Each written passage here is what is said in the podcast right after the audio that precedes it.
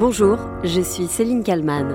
Le 10 novembre dernier, à Amiens, une étudiante de 21 ans a accouché dans la cantine de son établissement scolaire. Elle ne savait pas qu'elle était enceinte. Un déni total de grossesse.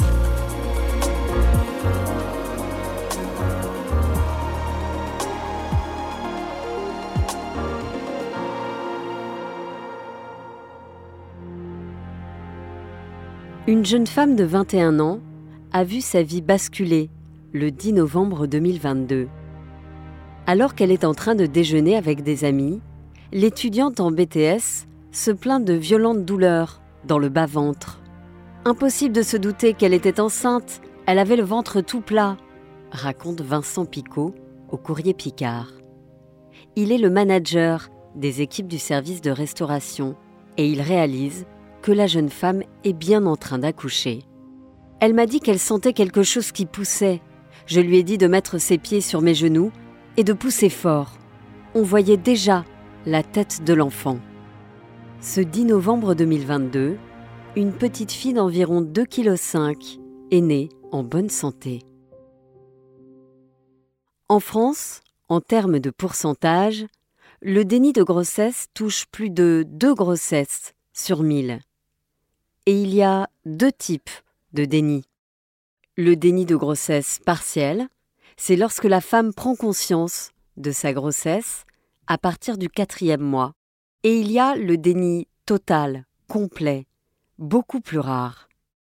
La femme apprend qu'elle a un bébé dans son ventre au moment de l'accouchement ou juste avant.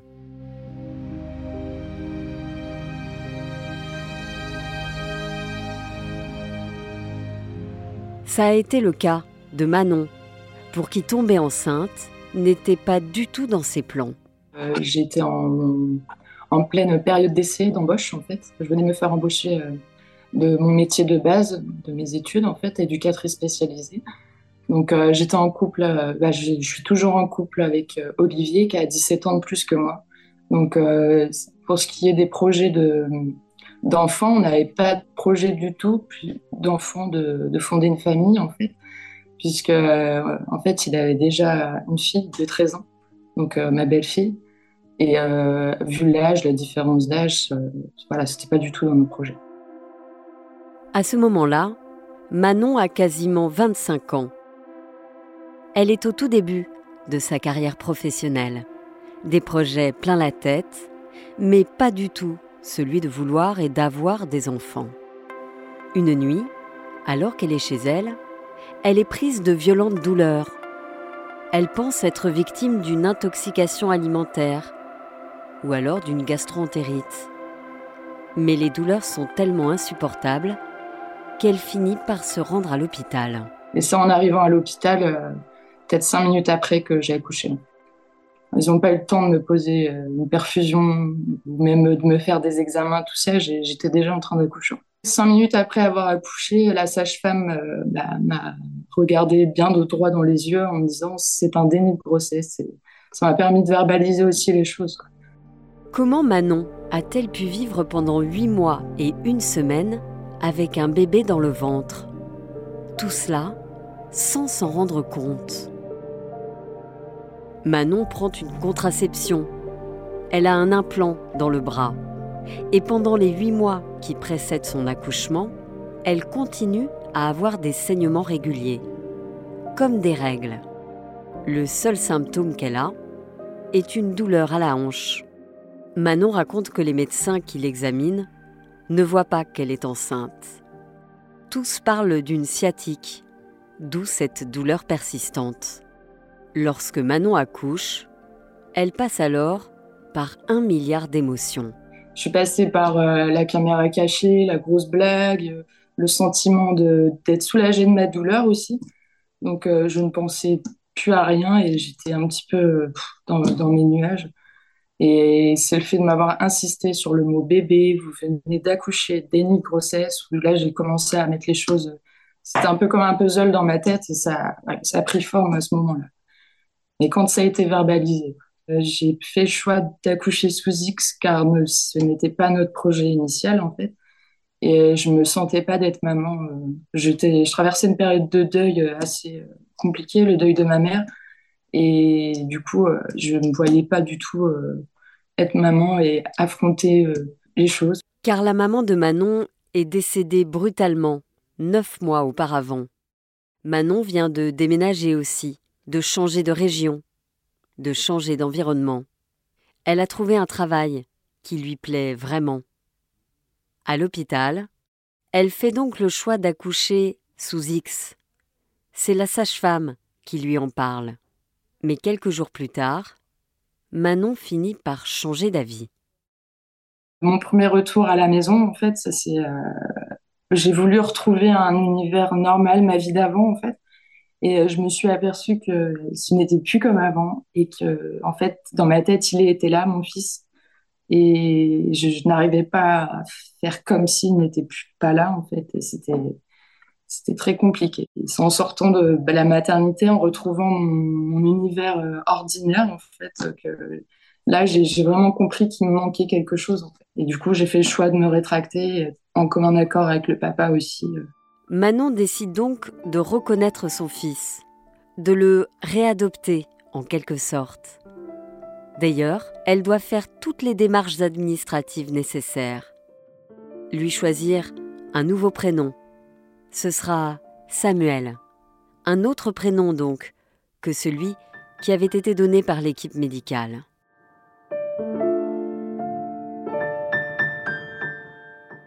Pendant plusieurs semaines, son fils doit rester en néonatologie, car il a un petit retard de croissance. Il est né avec trois semaines d'avance. Le lien entre Samuel et Manon va donc se faire petit à petit. Au début, euh, je m'autorisais pas à me dire c'est mon fils, c'est le bébé. Je l'appelais le bébé, je l'appelais pas par son prénom. Euh, c'était pas mon fils, mais c'était le bébé. Et petit à petit, en fait, euh, à force d'être euh, tous les jours avec lui et de s'occuper de lui, le lien, en fait, se fait, euh, se fait comme ça. Enfin, mais il faut du temps. Il faut neuf mois pour le faire et puis neuf mois aussi après pour euh, assimiler les choses. Et quand on fait un déni de grossesse, je pense qu'il faut beaucoup de temps aussi. le temps qu'on n'a pas eu pour se projeter en tant que parent, on l'a besoin aussi après. Il faut donc retisser ce lien qui n'a pas existé pendant la grossesse. Chaque étape est une épreuve pour la jeune femme. J'ai pas été capable de porter beaucoup au début. Je supportais pas beaucoup, en fait. Je dis un peu les choses telles que je les ressentais un peu au début, mais je n'arrivais pas à l'avoir sur moi en contact. Euh, j'adorais le prendre, lui donner son biberon, il n'y a pas de souci, mais rien qu'un câlin, c'était compliqué. L'endormir le soir, c'était ma hantise. C'était mon compagnon qui m'a beaucoup, beaucoup, beaucoup accompagnée dans, cette période-là, quoi, qui, prenait le relais dès que c'était pas possible. S'il y a des fois, au moindre cri, en fait, eh ben, je sortais dehors, j'étais obligée de, de prendre l'air et de plus rien entendre. Quoi. J'avais besoin de ce cesse de sécurité. Samuel a aujourd'hui quasiment un an et demi. Et Manon a tissé le lien avec son fils au fil du temps. La jeune femme a aussi bien sûr voulu comprendre pourquoi elle n'avait pas détecté cette grossesse. Pour mon cas, c'est parce que j'ai perdu ma maman neuf mois, neuf mois avant d'accoucher, en fait. Et euh, ça a été un décès assez brutal. Elle est partie très, très vite. Donc, euh, puis le fait que j'avais déménagé entre temps, donc j'ai pas pu la voir avant, avant qu'elle décède. C'est fortement lié. Puis aussi par le fait où j'avais été assez traumatisée par un examen qu'on avait fait pour l'endométriose et on m'avait dit euh, textuellement comme ça, sans prendre de pincettes, vous, vous n'aurez jamais, vous n'aurez jamais d'enfant. Voilà quoi. Enfin, j'avais 17 ans, donc euh, ça, ça m'a un peu marqué quoi dans ce sens-là. Vous n'aurez jamais d'enfant. Cette phrase est restée gravée dans la mémoire de Manon. Le fait d'être enceinte était sans doute totalement inconcevable pour la jeune femme, qui, 15 mois après son accouchement, a tissé le lien avec son fils. Manon, qui aurait aimé être mieux accompagnée à sa sortie de l'hôpital pour comprendre ce qui lui est arrivé.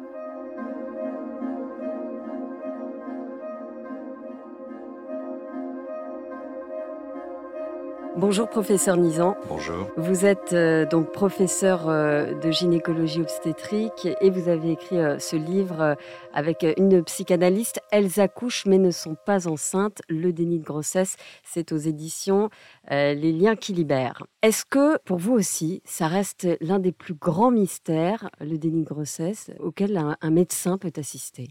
Ce n'est pas un mystère parce que c'est connu depuis 2500 ans Hippocrate parlait des grossesses inconscientes.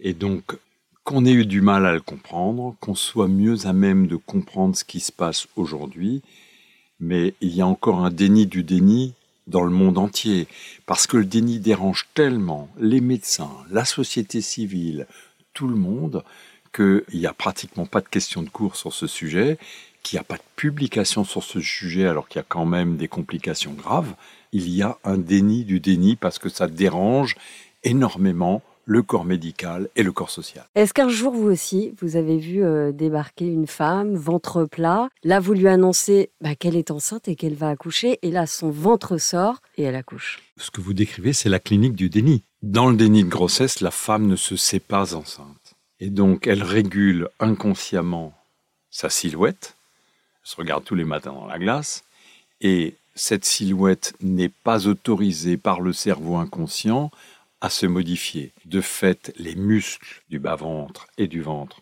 se tendent et empêchent l'utérus de se pencher vers l'avant, ce qui fait que l'utérus se développe mais vers le haut. Donc la silhouette n'est pas modifiée, parfois jusqu'à terme, y compris chez des femmes qui n'ont pas d'embonpoint. Donc le cerveau commande tout ça ça ne vous a pas échappé que le cerveau est le grand chef d'orchestre de nos corps. Et c'est une des choses qui fait que le déni inquiète. Cette démonstration manifeste de la puissance de l'inconscient sur nos corps gêne les médecins. Il y en a certains qui sont venus me dire, mais alors, si ça peut entraîner ça, tu vas aussi dire que le psychisme peut entraîner des cancers.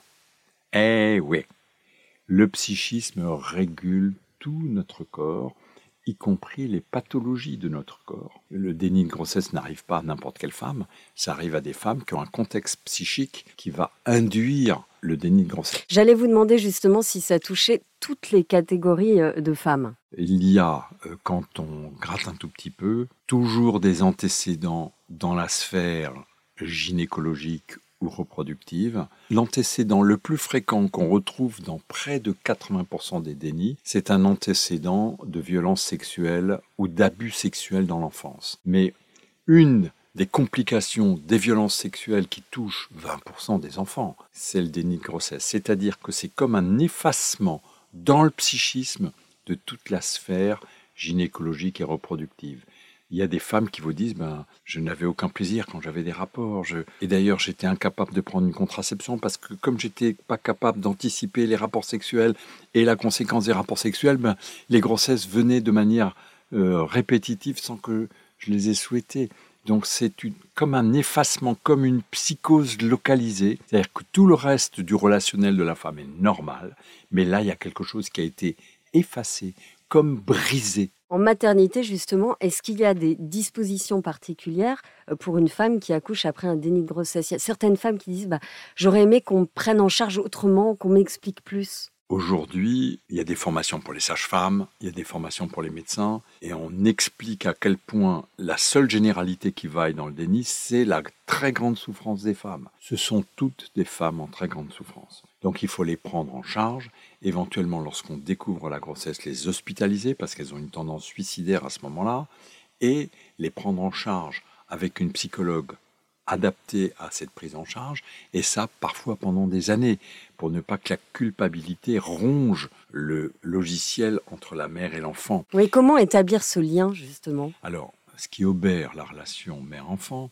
c'est la culpabilité de la mère. Comment j'ai eu cet enfant dans mon ventre pendant des mois et je m'en suis pas rendu compte et j'ai pas parlé avec lui et c'était un passager clandestin et cette culpabilité fait que lorsqu'il y a des maladies infantiles, lorsqu'il y a quoi que ce soit, la mère fait trop et ça nuit à la relation mère-enfant. La culpabilité du déni de grossesse est celle qui entraîne les séquelles dans la relation mère-enfant et les conséquences négatives de la relation mère-enfant. Plus le déni a été long, plus les conséquences psychiques sont grandes. J'allais justement vous demander à partir de quand est-ce qu'on parle de déni de grossesse? Alors, il y a deux options dans le monde scientifique sur ce sujet. Il y a ceux qui considèrent que le déni de grossesse ne commence qu'au milieu de la grossesse. Je ne suis pas de cela. Je vous donne un exemple. Parmi les femmes qui viennent tardivement faire une IVG, la moitié sont des dénis de grossesse, qui viennent de découvrir la veille qu'elles étaient enceintes alors qu'elles sont à la fin du troisième mois et qui courent pour interrompre leur grossesse. L'autre moitié, ce sont des femmes qui ont hésité, qui ont eu besoin de temps, mais moitié, c'est des dénis de grossesse avec toutes les conséquences pour nous d'une prise en charge psychologique. Donc, je demande à mes collègues qui reçoivent des IVG tardives d'être très vigilants sur l'interrogatoire, comment et depuis quand elles se savent enceintes, pour prendre en charge psychiquement bien mieux les femmes qui sont dans un contexte de déni de grossesse, parce que le coup d'après, ça peut être bien pire. Et justement, euh, on, en parlait tout à l'heure, vous disiez que les muscles, le cerveau commandent du coup la silhouette de la femme. Mais alors, euh, quid des règles? Je, continue à avoir mes règles pendant six mois et, puis en fait, je suis enceinte. Bah, vous avez la réponse, le cerveau commande les règles. Le signal des règles, il part du cerveau. Et puis il y a des grossesses où il y a des petits saignements sans que ça ait une conséquence qui sont interprétées par les femmes comme étant des règles. D'accord, là, elle va se dire, bon, bah, j'ai mes règles, c'est bon. Même si les règles sont régulières, elle vous dira, bah, j'avais, j'étais habitué à avoir des règles irrégulières. J'étais habitué à avoir une prise de poids de temps en temps. J'étais habitué à ce que ma silhouette change. Et quand une femme ne se dit pas enceinte, l'entourage n'a aucune raison de la penser enceinte. Il y a des femmes qui ont terriblement peur, c'est presque une phobie, de faire des dénis de grossesse. Ces femmes-là, elles risquent pas d'en faire finalement. Le déni de grossesse n'arrive pas à n'importe quelle femme.